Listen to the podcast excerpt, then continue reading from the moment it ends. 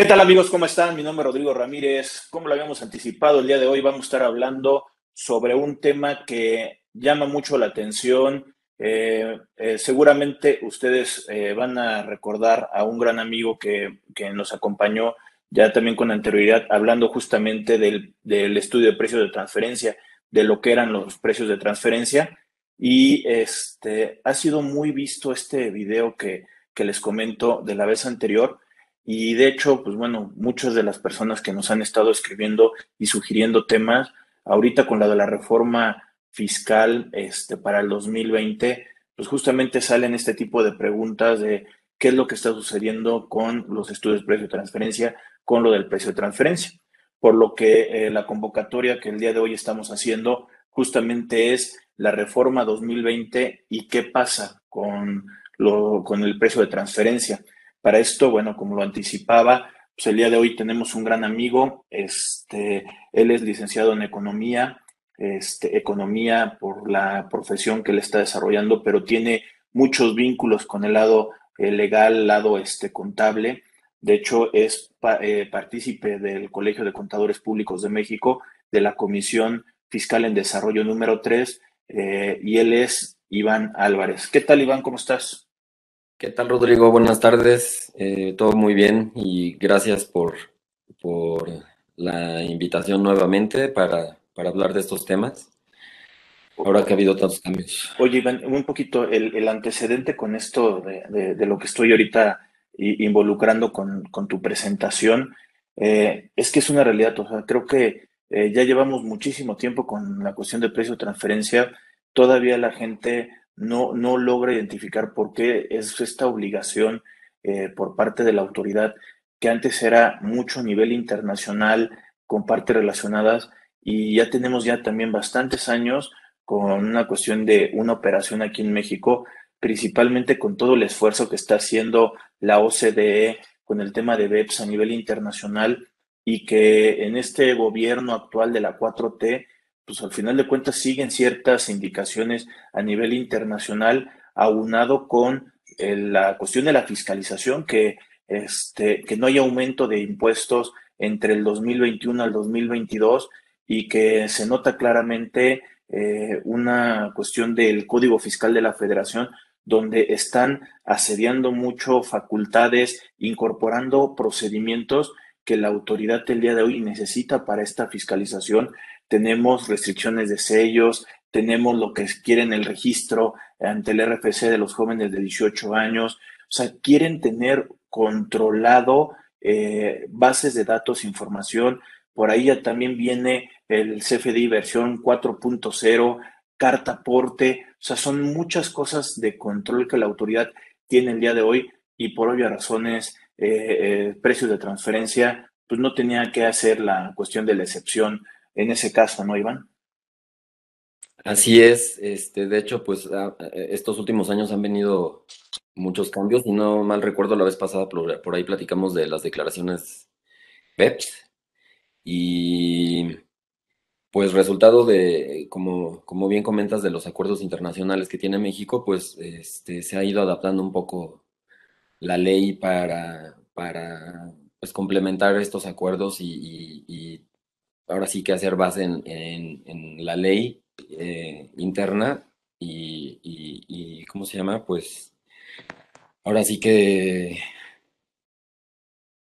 pues, ¿cómo te diré? Pues eh, tenerlo en la, legislación interna, ¿no? Sí, o sea, caer en, esto que eh, al final de cuentas la, a la autoridad le interesa, ¿no?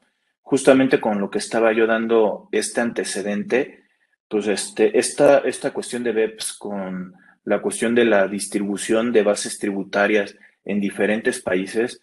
Aquí en México, pues no es la excepción, ¿no? En México eh, se han estado utilizando esquemas para poder sacar el recurso este, en, en, otros países donde económicamente es mucho más barato pagar intereses, regalías, y que aquí en México, pues si se quedaran, tendrían que pagar un 30% siendo persona moral o una tarifa, eh, hablando de una persona física pero también todo esto lo tenemos desde hace mucho tiempo con la distribución de pérdidas, ¿no?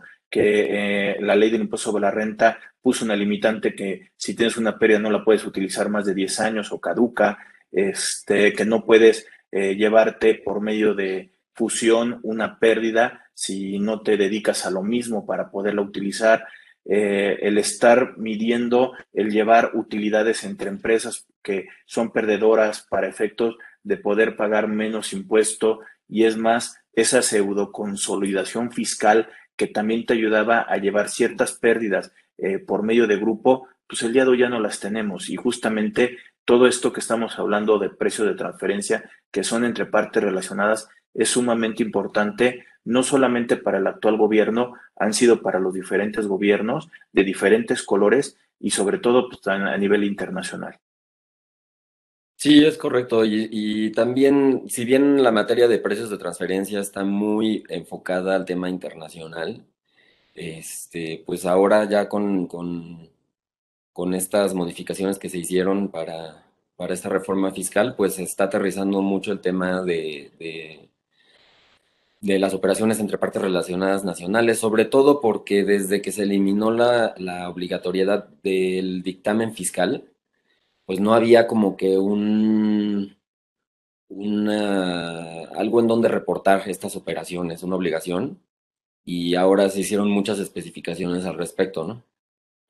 Y más porque, bueno, como muchos de, de, las personas que nos están este, eh, viendo, el, el, viernes pasado en el diario oficial eh, vespertino ya salieron publicadas en el diario oficial, lo repito, ya la reforma de la conocida como miscelánea fiscal, que trae modificaciones del código ICR IVA para el próximo año y también ya está publicada la ley de ingresos de la federación. Entonces, ahora sí, digamos que ya todo esto que vamos a estar comentando ya es algo que, que pasó. Sabemos que eh, se ha habido eh, problemas en las diferentes cámaras de diputados y de senadores con la aprobación dimis y diretes y más sobre todo en el presupuesto de, egresos para el próximo año, que la bancada morena pues, este, pasó sin ninguna coma, ningún punto y que realmente no hubo una función política entre los grupos parlamentarios y que al final de cuentas, pues bueno, quedó eh, muy mal sabor de boca para, para la alianza PRI, PAN, PRD y, y, al final de cuentas Morena, pues ahora sí que eh, siguiendo la misma línea, ya el presidente ya también los felicitó, que pueden dormir tranquilos y justamente todo este antecedente que estás comentando creo que ayuda para poder decir, eh, pues ya tenemos reformas, ya este, esto que vamos a estar platicando ya es un impacto real este, para el próximo año. Así es, no, no, hay, no hay de otra. pues listo, este, Iván, pues no sé si quieras empezar con, con lo más eh, sobresaliente de esto de, precio de transferencia. Así es, pues mira, en realidad hubo muchísimos cambios. Este nos daría para, para estar aquí varias horas, pero creo que eh, vamos a enfocarnos mejor en, lo que eh, es directamente del tema de precio de transferencia. Hay muchas cosas también ahí que caen indirectamente, pero este, pues voy a tratar de, de irme sobre lo que es directamente sobre precios de transferencia y este y pues ya cualquier duda adicional, pues ahí, la vamos viendo, ¿no? Sí, eh, claro, que sí. Y de hecho, de una vez aprovecharía para la gente que nos está viendo que pongan los comentarios en la parte de abajo. Las dudas y los comentarios los contestaremos a, la oportunidad, pero este sí vayan poniéndolo en la parte de abajo este, y, los vamos eh, resolviendo este, un poquito más adelante. Muy bien. Pues eh, como sabes, em, las principales em, regulaciones en la materia están en la ley de impuestos sobre la renta. Em, entonces, pues vamos a enfocarnos ahí. Los artículos, digamos, principales de, de, la regulación en la materia son el artículo 76, el artículo 110, el artículo 179 y 180, 181, 182, digamos que son los principales, ¿no? Entonces, em, por ahí había una como discrepancia en algunas fracciones del artículo 76. Eh, las que están regulando el tema de precios de transferencia son las fracciones 9, 10 y 12. Eh, sin embargo, la fracción 12 em, nos daba la obligación o daba la obligación a los contribuyentes de pactar sus operaciones intercompañía a precios de mercado en general. Pero la fracción 9, que es la que daba la obligación para eh, obtener y conservar la documentación comprobatoria, es decir, el estudio de precios de transferencia, eh, esta fracción hacía referencia únicamente a las operaciones con partes relacionadas en el extranjero. Entonces, este, pues como te comentaba, a partir de que se eliminó el dictamen fiscal y, con esta discrepancia entre estas dos fracciones, pues las, los grupos nacionales o los que tenían partes relacionadas nacionales, pues decían, no, es que yo no estoy obligado a tener mi estudio de transferencia, solamente estoy obligado a pactar a mercado, pero pues ¿cómo demuestras que estás pactando a mercado si no tienes el estudio de transferencia, no? Entonces era ahí como que... Eh, una pequeña discrepancia que, se solventó con esta reforma. Y, de hecho ahí van lo que digo también con una cuestión de antecedente que se había manejado. Gente especialista, experta en, precio de transferencia, que trabajaba de manera privada allá por las épocas entre el sexenio de, Felipe Calderón y de Vicente Fox, eh, fueron llamados al gobierno para, este, para trabajar. Y justamente ellos con la iniciativa que tenían de la idea del estudio previo de transferencia fue en el momento en que empezaron a solicitar ellos justamente el estudio para el tema en México, que también como dices creo que era un problema sumamente importante porque muchas veces no sabíamos este, si tenías la obligación de hacer el estudio. Como dices, se tenía la obligación de determinar a valor de mercado. El problema muchas veces de que tú no lo determinaras con un estudio de precio de transferencia es que la autoridad dentro de sus facultades podía determinártelo y no coincidir con lo que tú estabas manifestando. Entonces era mejor mostrar siempre un estudio de precio de transferencia para poderle ganar y que te simplificara el proceso de que la autoridad pudiera estar jugando con una base de datos diferente a la que tú pudieras estar teniendo. Entonces creo que esto que comentas ahorita también el problema del dictamen eh, fiscal que, llega a ser otra vez obligatorio, eh, ya de un plazo de que ya no era eh, obligatorio, era opcional el día de hoy y hasta con una responsabilidad para el contador, si no es que se da cuenta de algunas operaciones, principalmente con operaciones simuladas, pues el día de hoy sí ya regresa y ya lo pone en manifiesto y claro, el día de hoy sí necesitamos el super de transferencia internacional y nacional. Sí, es correcto. Digo, por ahí había unos criterios no vinculativos de parte del SAD en ese sentido, pero ahora sí ya lo aterrizaron en ley y ahora sí no hay, ahora sí que no hay cómo evitarlo, ¿no? Entonces, este, ya está muy clara la fracción 9 en el sentido de que el estudio de transferencia debe ser tanto para operaciones con, partes relacionadas en el extranjero como con partes relacionadas nacionales. Y de la mano eh, estaba la fracción 10 del artículo 76, que es la obligación de presentar una declaración informativa y nuevamente esta declaración hacía referencia únicamente a las operaciones con partes relacionadas en el extranjero. Ahorita con la reforma, eh, pues ya se quitó esta parte, de, eh, esta parte de, la, fracción, este texto en donde se hacía referencia al extranjero. Y pues va a ser obligación presentar esta declaración tanto por las operaciones nacionales como por las operaciones en el extranjero. ¿Sí? Que, que era el, famoso anexo del, de la DIM, que sigue por ahí todavía viva, este, justamente el anexo de operaciones con el extranjero, eh, que también te, te, pediría la cuestión de, del DICIF y, este, y ahorita pues ya todos lo estarán aclarando que parte relacionada es el tema nacional se tendrá entonces que estar presentando a más tardar en la declaración anual o en el mes de febrero como era antes los indicativos. Creo que se, va, se iría hasta la declaración anual, ¿no? Este fue otro de los cambios, porque esta declaración se presentaba eh, conjuntamente, o bueno, lo marcaba eh, presentarla conjuntamente con la declaración del ejercicio. Sin embargo, ahorita que ya hicieron la aclaración de que va a ser tanto para nacionales como en el extranjero, eh, también se adicionó que esta declaración se deberá presentar a más tardar el 15 de mayo. Entonces, pasó de presentarse en marzo a presentarse al 15 de mayo, lo cual es un cambio bastante positivo porque realmente para, para fechas de presentación de la declaración anual es bastante complicado tener el estudio de precio transferencia, tanto por las cifras de la misma, del mismo contribuyente como por las cifras de, comparables. Entonces, este, pues ya para el 15 de mayo es una fecha mucho más razonable para, para contar con el estudio y esta declaración definitivamente se debe presentar con los resultados del estudio, ¿no? Entonces, este fue un cambio bastante positivo en ese sentido. Que sí, eso también nos ha pasado en la vida profesional ahí a Iván y a mí en el sentido de que primero necesitamos todos los, los datos cerrados para la declaración anual y ya después, este, ahora sí, presentar eh, ya con una información definitiva, ya también hasta con ciertos números cerrados con dictamen financiero, ahora ya fiscal, si llegas a, los importes que, que al final de cuentas este, hemos manejado durante tanto tiempo, ya ahorita como una obligación, pues ya con todo esto ya estamos hablando que ya deberías de tener los números amarrados para el momento de llegar a presentar propiamente la cuestión del dictamen.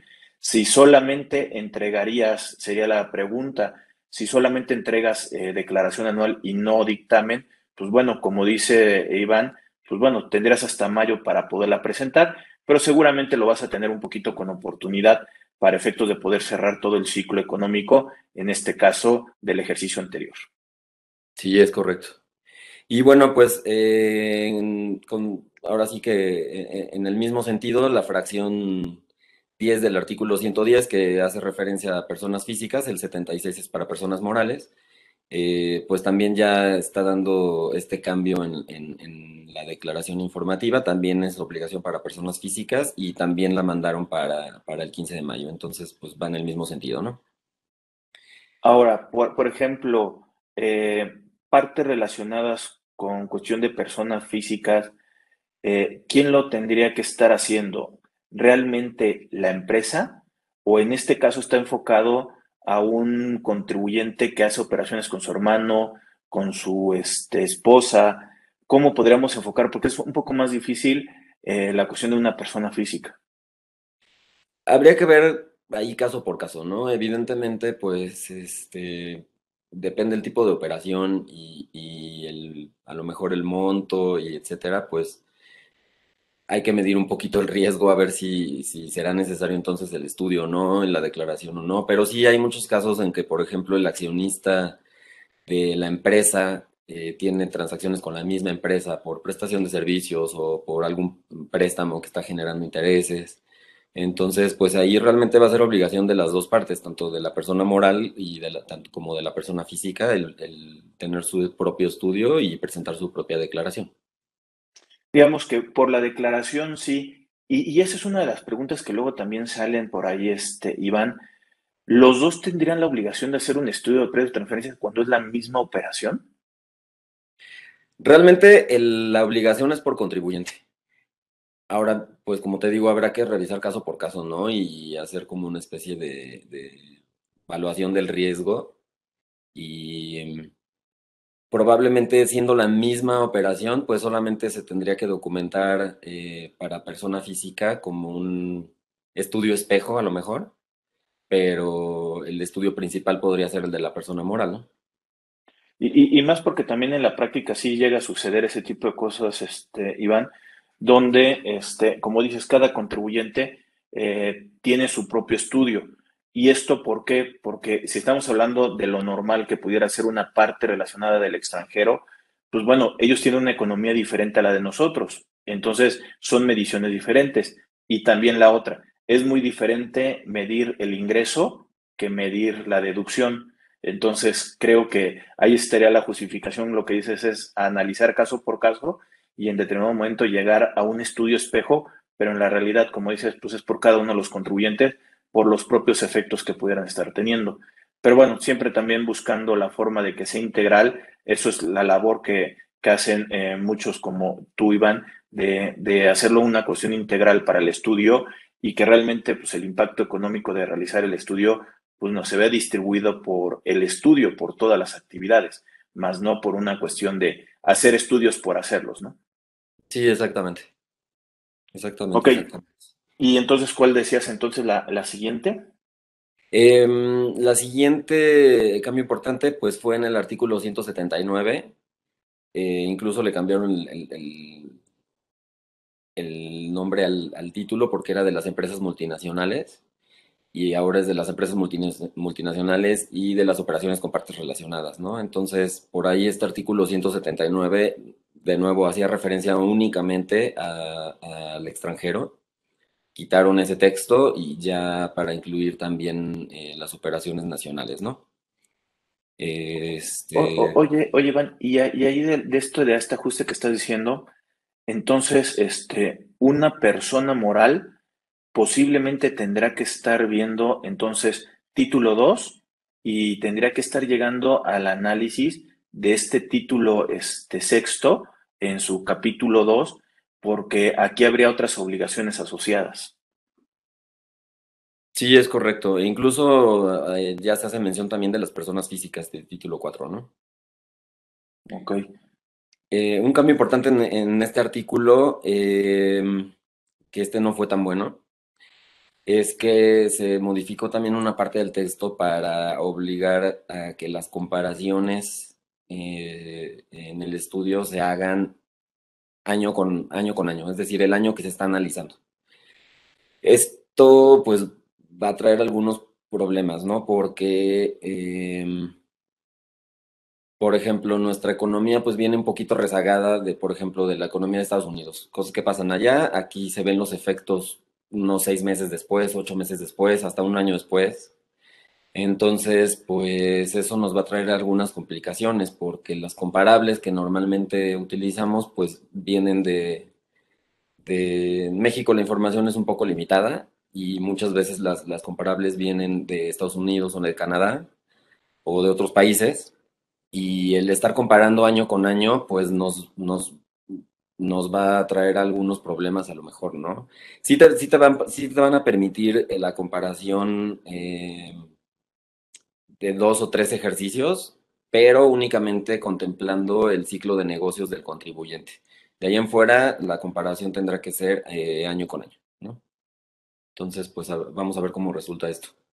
Y, más sobre el impacto que pues, tiene la pandemia también a nivel internacional, es algo que al final de cuentas creo que está afectando eh, este análisis de, las bases por cada uno de los años y que en realidad, pues bueno, eh, con mucho más razón el día de hoy quiere la autoridad ese estudio de precios de transferencia y lo quiere incorporado en dictamen la autoridad, porque también es para muchos sabido que eh, el día de hoy ya está sacando por ahí casi cada tres domingos del mes las tasas efectivas de grandes contribuyentes, que justamente también esto le sirve como un parámetro, este estudio de precio de transferencia, para poder medir y tratar eh, de igualar eh, utilidades pago de impuesto para las, las entidades. Así es. Entonces, pues bueno, habrá que ver el efecto que tiene, que tiene esto, porque sí, muchas veces, pues, como no, no, también influye un poco el tema de las fechas, o sea, como, como se tenía el tema de la obligación de la declaración a marzo, pues como te digo, no se tenía la información al día de, de comparables y entonces, pues, muchas veces se utilizaba la comparación de tres años de las comparables versus el año que se estaba analizando de, de, de contribuyente. Entonces, pues ahora con, esto de que la pasaron a mayo, pues tampoco ya no va a tener mucha justificación en ese sentido el utilizar el promedio de tres años por una parte contra un año de, la otra. Entonces, pues, este, pues ahora sí que habrá que ser muy cuidadosos con ese tema. Y, y, más también por lo que comentaba yo hace ratito, la autoridad pues también tiene la forma de poder determinar justamente ese valor de mercado y mientras ellos ganen tiempo, también para su análisis, porque ellos sí revisan después de presentar la declaración a un toro pasado con un poco más de oportunidad. Creo que al final de cuentas nosotros sí debemos estar preparados con eso, con lo que estás comentando. Es correcto. Eh, por ahí también hubo cambios al artículo 180. Este artículo lo que regula son los métodos de precios de transferencia que se permiten. Eh, y bueno, el cambio principal en este, en este artículo em, es que anteriormente te decía que, el rango podía corregirse con ajustes de acuerdo a métodos estadísticos, como que lo dejaba muy abierto. ahorita con esta reforma, em, únicamente te están eh, permitiendo utilizar el rango intercuartil como método estadístico que ya venía en el reglamento de, de renta, pero no estaba especificado en la ley. Entonces, ahorita sí ya quedó especificado dentro del mismo artículo que únicamente se podrá utilizar el rango intercuartil o algún método acordado en el marco de un procedimiento amistoso, ¿no? Ok, entendido. Posteriormente, em, hay cambios bastante importantes para maquiladoras. Este, como te comentaba, pues los, los artículos para maquiladoras son artículos 181, 182. En este caso, los cambios importantes son el artículo 182, en donde se elimina la obligación para las maquiladoras de presentar un escrito en donde manifestaban la utilidad del ejercicio. Este escrito se presentaba en marzo. Entonces eh, se eliminó esta, esta obligación, pero eh, ahora deberán presentar una declaración informativa en junio en donde se refleje la utilidad fiscal que obtuvieron en el ejercicio anterior. Que era lo que se conocía también en el medio como self-harbor, ¿no? Que al final de cuentas es este, este, esta protección de, de identificar realmente utilidades para estas maquiladoras y que al final de cuentas tenía su procedimiento, realmente es la modificación que se tiene para el 2022. Así es, eh, con la, el adicional de que anteriormente también podrían aplicar eh, las empresas maquiladoras a otro procedimiento que se llama APA o Acuerdo de Precios Anticipado.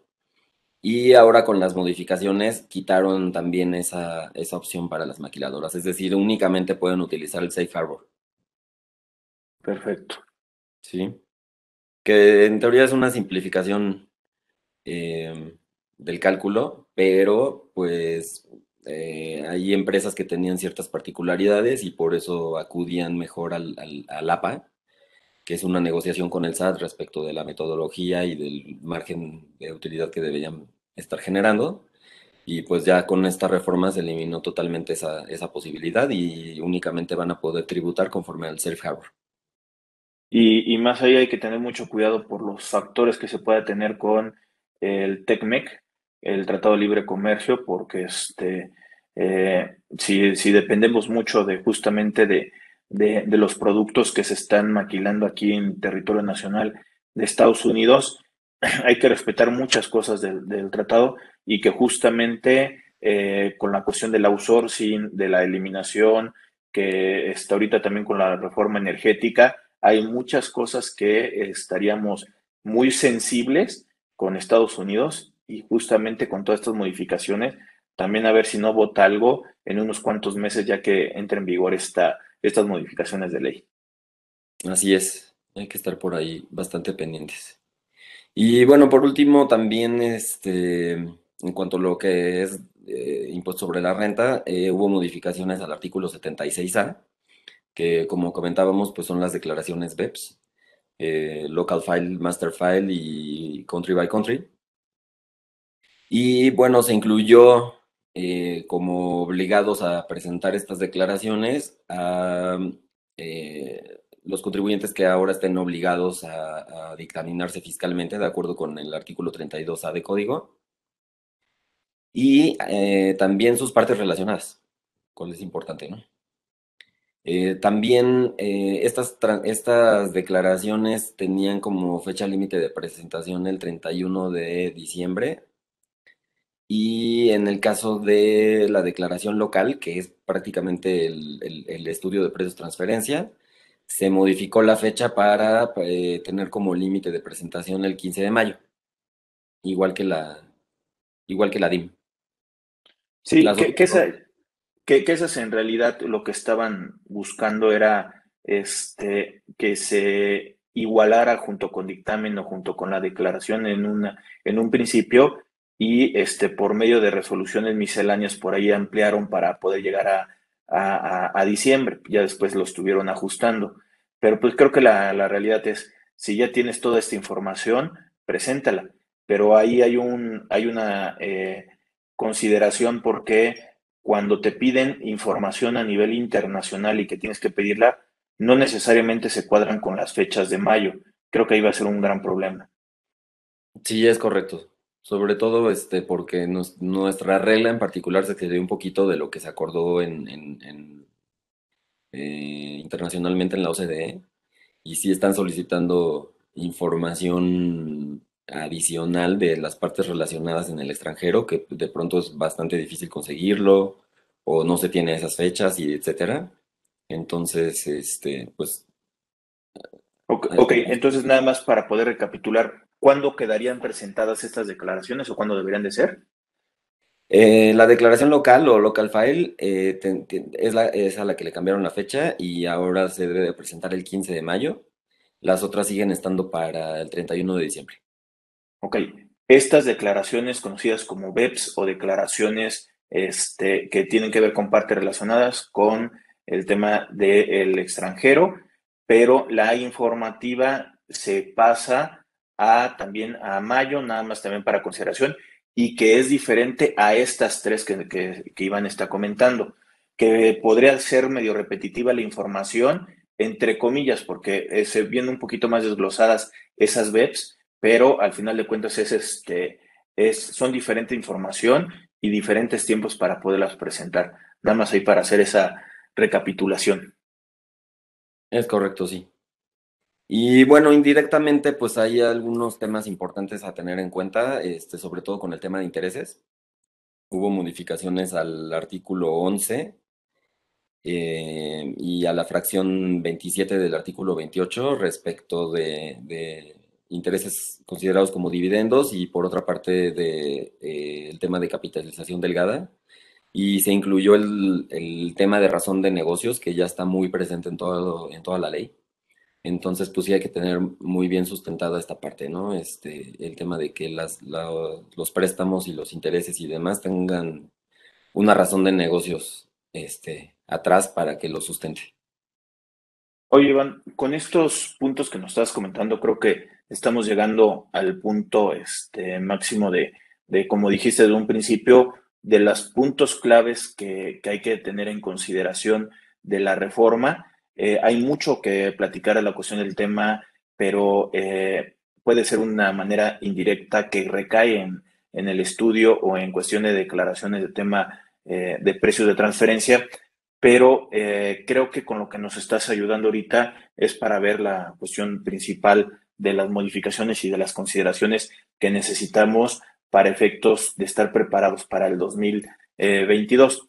Pero déjame nada más también decir a la gente, invitarlos, que hace ratito los invité, a poner los comentarios en la parte de abajo, que se suscriban al canal de YouTube de Rodrigo eh, Ramírez Venegas, que estamos subiendo justamente este tipo de contenido, que nos busquen en redes como Facebook, que ahí también estamos subiendo este, videos, información para, para ustedes. Eh, también que nos busquen en, en, tema de distribuciones de podcast, en Spotify, en iTunes, que también te estamos subiendo la cuestión de contenido y que lo compartan. Creo que este tipo de contenido es de mucha valía y creo que alguien le puede ayudar. Tal vez a ti en este momento no, pero hay alguien que sí le va a ayudar. Entonces compártalo, ayúdanos a seguir creciendo este, en, el canal, que al final de cuentas lo estamos haciendo justamente para llevar la cuestión de la información.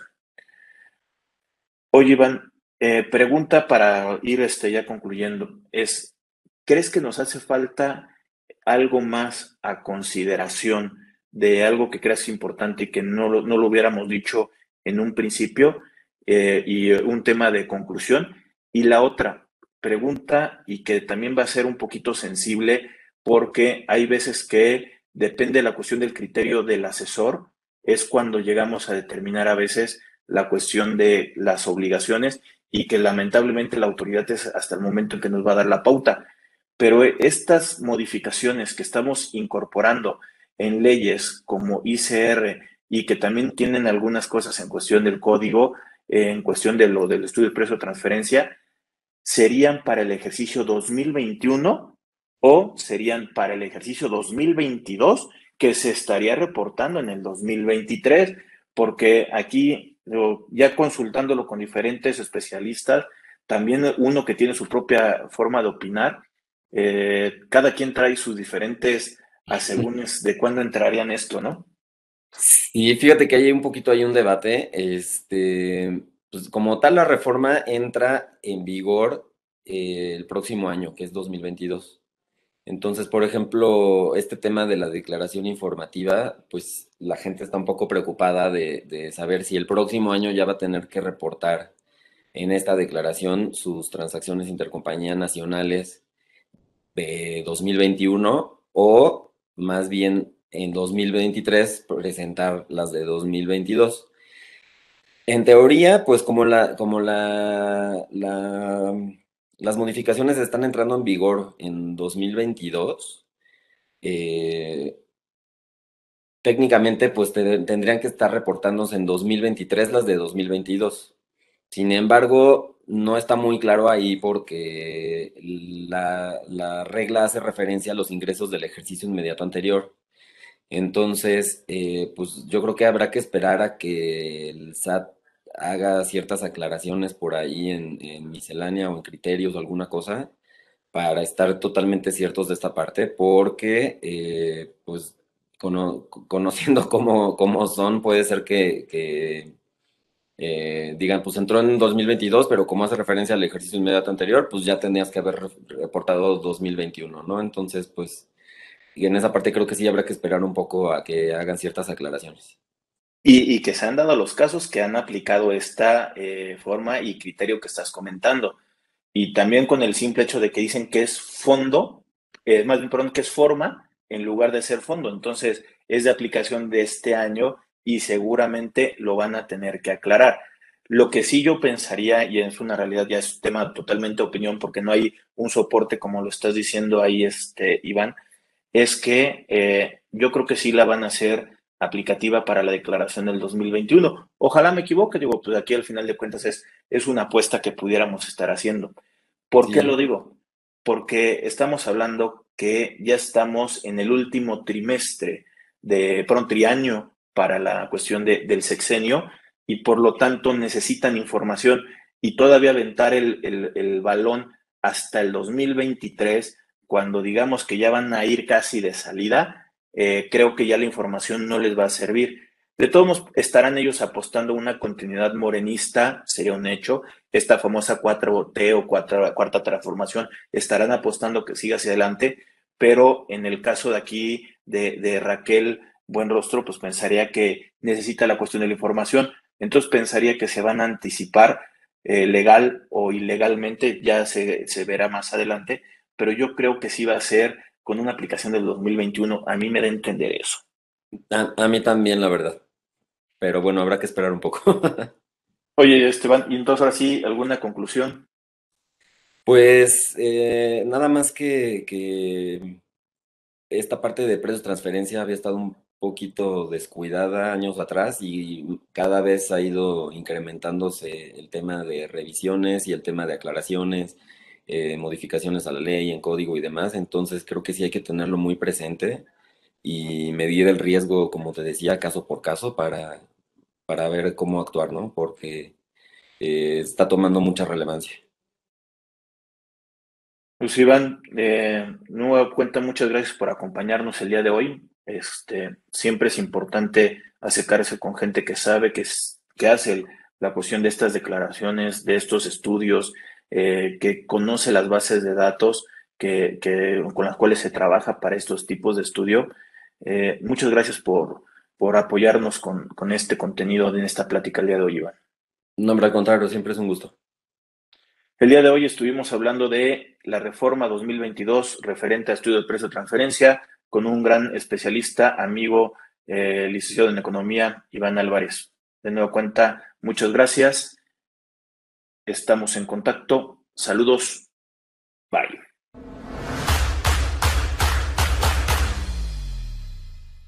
Si llegaste hasta aquí, te pedimos que te suscribas al canal de, YouTube de Rodrigo Ramírez Venegas y también que nos apoyes dándole like a la página de Facebook. Te recordamos que si tú quieres saber más de 10 datos rápidos que te pueden llegar a, a servir en tu día a día, aquí, apriétale aquí, aquí lo estamos poniendo. Y también te sugerimos que le puedas dar a like a esta lista, que lo que te va a ayudar es a darte contenido de las entrevistas que estamos realizando a través del canal. Suscríbete.